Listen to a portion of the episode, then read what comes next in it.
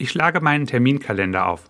Magnustag steht da in roten Buchstaben unter dem Datum des heutigen Tages. Magnustag. Noch nie gehört. Aber meine Neugier ist geweckt. Was wohl hinter dieser Zusatzinformation in meinem Kalender steckt? Auf ins Internet. Dank der modernen Technik werde ich da schnell fündig.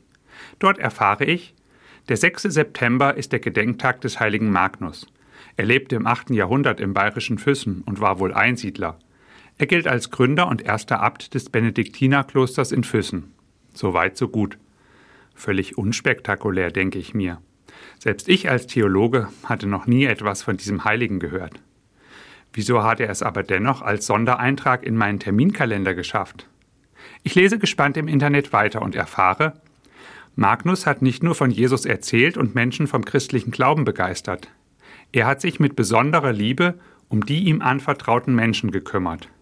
Und zwar in all ihren geistlichen, aber auch weltlichen Sorgen. So hat Magnus nicht nur Seelsorge betrieben, sondern er hat sich auch darum bemüht, dass die Menschen Häuser zum Wohnen und Brot zum Essen hatten.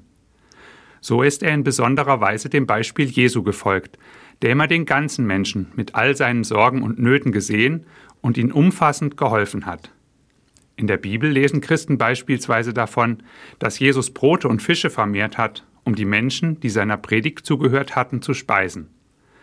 Diesem Beispiel Jesu ist der heilige Magnus in ganz besonderer Weise gefolgt. So ist Magnus in seiner Heimat und dem ganzen süddeutschen Raum zu einem wichtigen Heiligen und Nothelfer für die Menschen geworden. So wichtig, dass sie seinen Gedenktag, den Magnustag, bis heute feiern und in Ehren halten. Und ich denke, wie spannend. Die große Gemeinschaft der Heiligen hält auch für mich immer noch einen neuen Heiligen bereit, wie zum Beispiel den heiligen Magnus. Von ihm möchte ich besonders lernen, meine Mitmenschen mit allem, was sie ausmacht, zu sehen und wahrzunehmen.